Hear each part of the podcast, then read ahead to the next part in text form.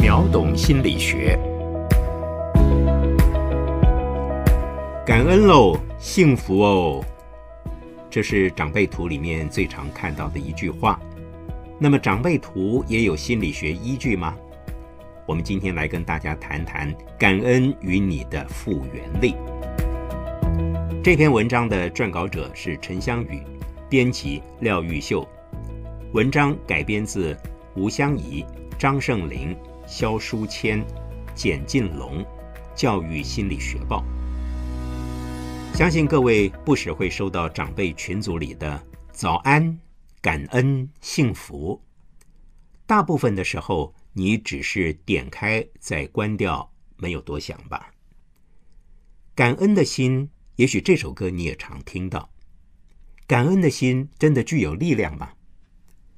根据有一项在马来西亚的调查，研究人员针对马来西亚的北、中、南三个地区的六家独立中学的两百零九位教职员，采取问卷量表的方式调查他们对感恩、复原力、心理健康。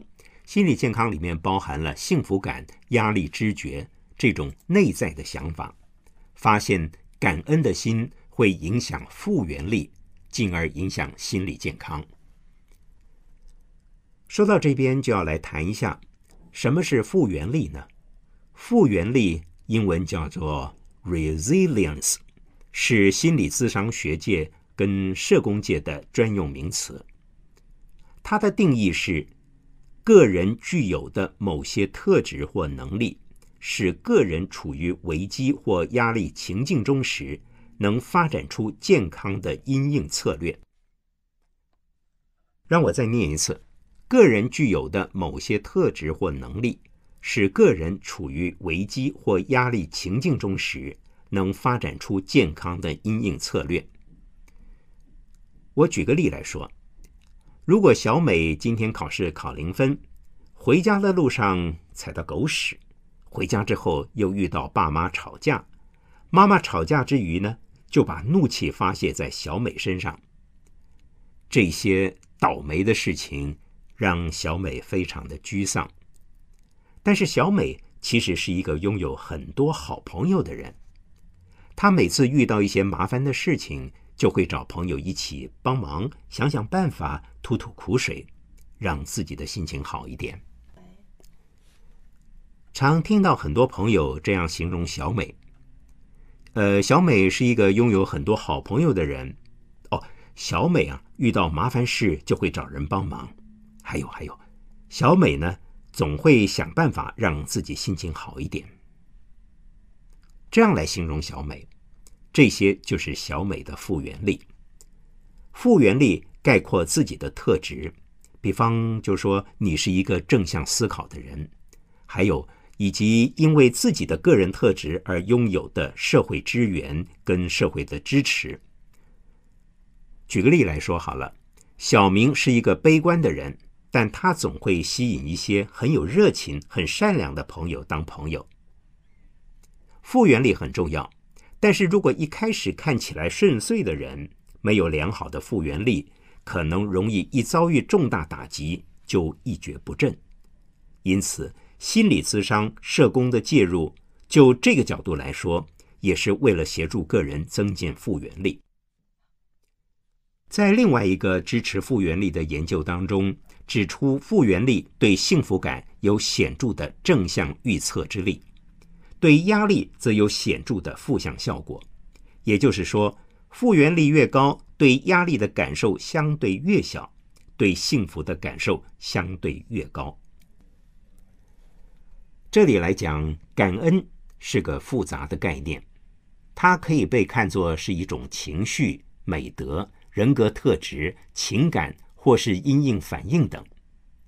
近来相关研究主要聚焦于两种感恩，一个是把感恩当作一种情绪状态，另外则是将感恩看作是一种个人特质，认为感恩的人比较知足。容易将事情的结果归因于感恩、欣赏的简单事物等等特质。这个针对以马来西亚华人独立中学教职员为对象的研究还发现，感恩倾向对复原力有显著的正向预测力，对幸福感也有显著的正向预测力，但对压力知觉没有显著的直接效果。讲这么多，其实简单来说就是，越容易感恩倾向的人，其复原力也越强韧，也越感到幸福。但是感恩对压力没有直接效果，也就是感恩并不会直接影响我们对压力的感受。总而言之，感恩的心并不会直接让你幸福，但若感恩可以提升你的复原力，也会间接的带来压力的舒缓，并带来幸福感。看到这里，是否会想：难道我要开始培育我的感恩能力吗？那既然感恩是一份人格特质，是不是有就有，没有就没有呢？有一份二零零七年针对同卵及异卵双胞胎之间的感恩研究，发现了感恩同时有先天和后天因素的共同影响，大约有百分之四十是来自先天基因，百分之六十来自后天环境及社会化经验的影响。感恩并不是固定不变的特质，是可以练习的。借由感恩日记、信件、电话、留言、拜访等等方式，都能有强化我们感恩经验及表达的效果。无论你是否决定要培养自己的感恩之心，至少下次长辈们发图的时候，你会更清楚感恩与幸福中缺少一个中继站。那就是复原力。谢谢您，再会。